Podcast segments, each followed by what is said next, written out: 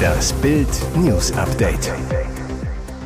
Es ist Dienstag, der 6. Dezember und das sind die Bild meldungen Asylbewerber erstach Ece auf dem Schulweg. Das sagt der Polizeipräsident über den Mädchenmörder. Das Land ist lahmgelegt. Iraner beginnen Anti-Mullah-Streik. Die Briten berichten, Boris kommt schon nächste Woche frei. Asylbewerber erstach Ece auf dem Schulweg. Das sagt der Polizeipräsident über den Mädchenmörder. Der brutale Messerangriff auf HRS und ihre beste Freundin Neria M. in Illerkirchberg bei Ulm sorgt für Entsetzen im ganzen Land. Die beiden Mädchen waren auf dem Schulweg von einem Asylbewerber angegriffen worden. Eje verlor dabei ihr Leben. Neria wurde schwer verletzt. Wer ist der Mann, der die beiden Mädchen wie aus dem Nichts mit einem Messer attackierte?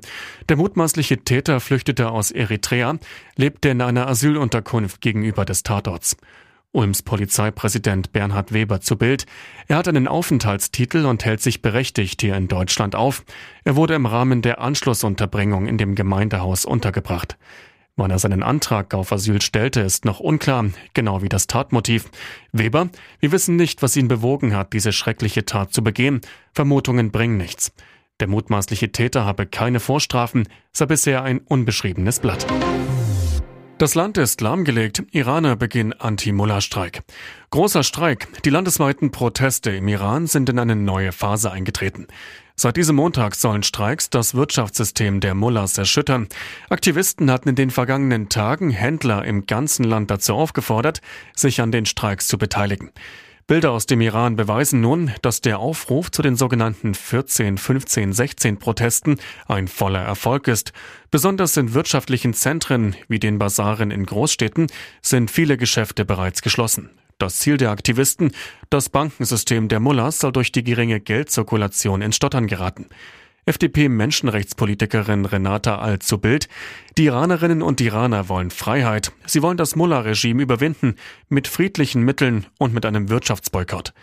Die Verhaftung und anschließende brutale Misshandlung der 22-jährigen Iranerin Masa Amini durch die Sittenpolizei war der Auslöser für die seit September andauernden landesweiten Proteste. Masa Amini starb an den Folgen der ihr in Haft zugefügten Verletzungen.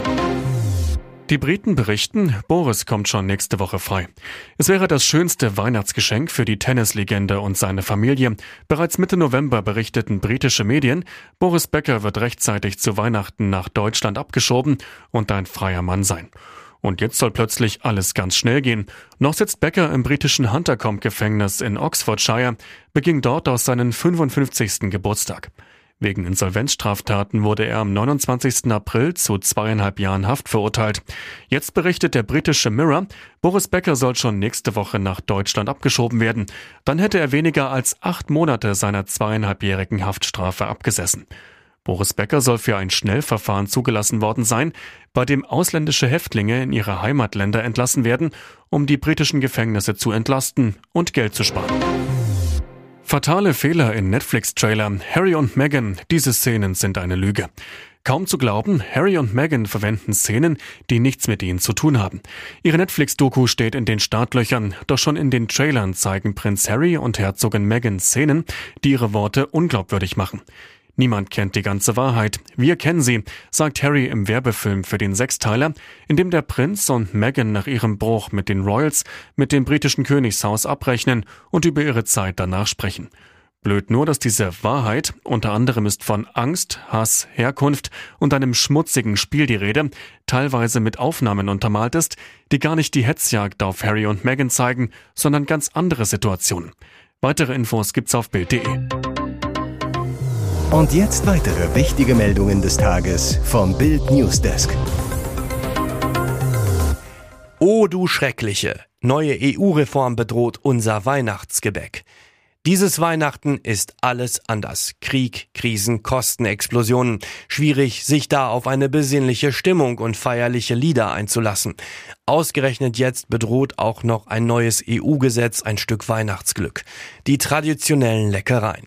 Laut dem Entwurf des EU-Abgeordneten und Chefverhandlers Paolo de Castro muss künftig die Herkunft für alle geschützten Lebensmittel und deren Inhaltsstoffe angegeben werden. Deshalb läuten bei vielen Herstellern aktuell nicht nur die Weihnachts-, sondern auch die Alarmglocken. Aachener Printen, Dresdner Christstollen und Nürnberger Lebkuchen Sie alle sind betroffen. Der Genuss unserer deutschen Spezialitäten ergibt sich aus Kulturgeschichte, Tradition und Leidenschaft. Um diese Qualität zu bewahren, hat die EU allein hierzulande 186 Lebensmittelprodukte unter Schutz gestellt. Der neue Entwurf aber erweitert dieses Gesetz. Verbraucher sollen auf dem Etikett auch erkennen können, woher die einzelnen Zutaten stammen. Diese EU-Forderung ist praxisfern und nicht umsetzbar. Dr. Jürgen Brandstetter, Geschäftsführer von Lebkuchen Schmidt, ist empört. Wir müssten allein für Schokolade oder Haselnüsse hunderte Verpackungsvarianten drucken. So wird sinnlose Bürokratie aufgebaut und der Mittelstand kaputt gemacht. Es drohen schwere Strafen. Indonesien peitscht Anti-Sex-Gesetz durch. Eines der beliebtesten Urlaubsländer der Welt verabschiedet im Jahr 2022 ein fürchterliches Steinzeitgesetz. Indonesien macht seine Androhung wahr und verbietet Sex außerhalb der Ehe künftig per Gesetz. Früher als geplant verabschiedete das Parlament in dem südostasiatischen Inselstaat am Dienstag einen entsprechenden Gesetzentwurf. Außerehelicher Sex soll nach dem Gesetz mit bis zu einem Jahr Gefängnis bestraft werden. Im Vorfeld der Abstimmung hat es Kritik an dem Entwurf gegeben. Menschenrechtler hatten das Abgeordnetenhaus zuvor dringend aufgefordert, die neuen Regeln nicht zu verabschieden, weil sie die Bürgerrechte im größten islamisch geprägten Land der Erde verletzten. Die neue Gesetzgebung soll 2025 in Kraft treten. Ihr hört das Bild News Update mit weiteren Meldungen des Tages. Die Talkserie Shea Krömer des Rundfunks Berlin-Brandenburg mit Kurt Krömer endet nach sieben Staffeln und insgesamt 41 Folgen. Dass die Show, in der sich Prominente und Politiker den Fragen von Gastgeber Krömer stellen, jetzt endet, damit hat niemand gerechnet. Die aktuelle Folge mit Comedian Faisal Kavusi, die in einem kleinen Eklat mündete, ist die letzte Ausgabe der Reihe. Kurt Krömer wird vom RBB mit den Worten zitiert, es ist für mich an der Zeit für neue künstlerische Abenteuer. Mir war klar, dass Shea Krömer kein Format ist, das ewig laufen wird. Dass es am Ende dann doch 41 Folgen geworden sind, hat mich selbst überrascht. Die Sendung hat bundesweit große Aufmerksamkeit erregt und viele Fans in der Mediathek gewonnen. Außerdem gab Krömer den offensichtlichen Grund für das Serienende bekannt. Mein Bedarf an Arschlöchern ist damit gedeckt. In der letzten Sendung mit Faisal Kavusi hatte sich die Situation zugespitzt. Krömer brach das Gespräch mehrere Minuten vor Ende vorzeitig ab und verließ den stilisierten Verhörraum. Anschließend sagte er vor den Kameras, heute ist der Tag, wo ich glaube, dass ich nach Hause gehe und mal gucke, ob ich das Konzept vielleicht nochmal überdenke. Dann stand er auf und ging. Ob dieses Geschehen mit dem Ende des Formats zusammenhängt, blieb zunächst unklar. Er wollte seine Lebensgefährtin Anja beschützen, dann war Jochen N. tot. Der Tankstellenpächter aus Längerich in NRW starb als Held. Als seine Freundin Anja T. in seinem Esso-Shop von einem Angreifer bepöbelt wurde, schritt N. ein und wurde erstochen. Auch drei Kugeln eines Polizisten, der auf den Täter schoss, trafen ihn. Die Anteilnahme im Ort ist groß. Bürgermeister Wilhelm Mörke zu Bild. Herr N. war eine Institution im Ort. Er war bekannt für seine Freundlichkeit und Zuverlässigkeit. Jochen N. betrieb auf dem Gelände auch eine Art Schrauberwerkstatt. Ein Bekannter zu Bild. Er hat uns immer geholfen und hatte so eine liebenswerte Art.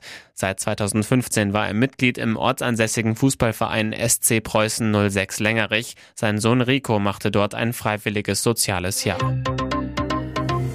Hier ist das Bild News Update. Und das ist heute auch noch hörenswert. Nach Ehe aus. Stefan Ross flirtet mit Evelyn Burdecki. Flirten hilft gegen Herzschmerz. So behandelt sich gerade ARD-Moderator Stefan Ross. Nach dem Eheaus mit Anna Karina lässt er wieder seinen Charme sprühen bei Kollegin Evelyn Burdecki. Beide haben gerade für die Sat1-Show die Comedy-Märchenstunde in Warschau gedreht. Dabei fanden beide Gefallen aneinander. Vor allem Ross genoss es. Zumal Burdecki genau in sein Beuteschema passt.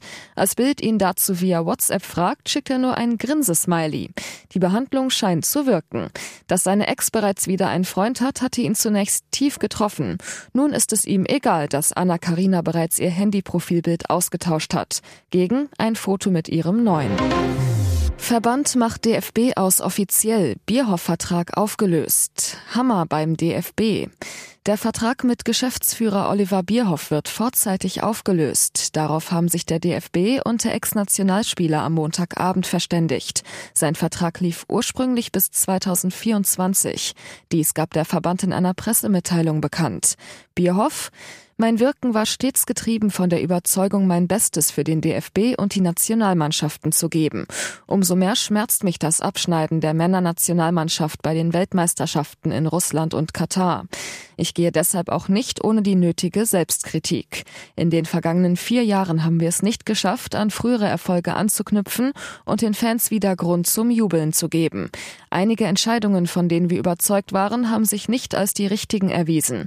Das bedauert niemand mehr als ich. Dafür übernehme ich die Verantwortung.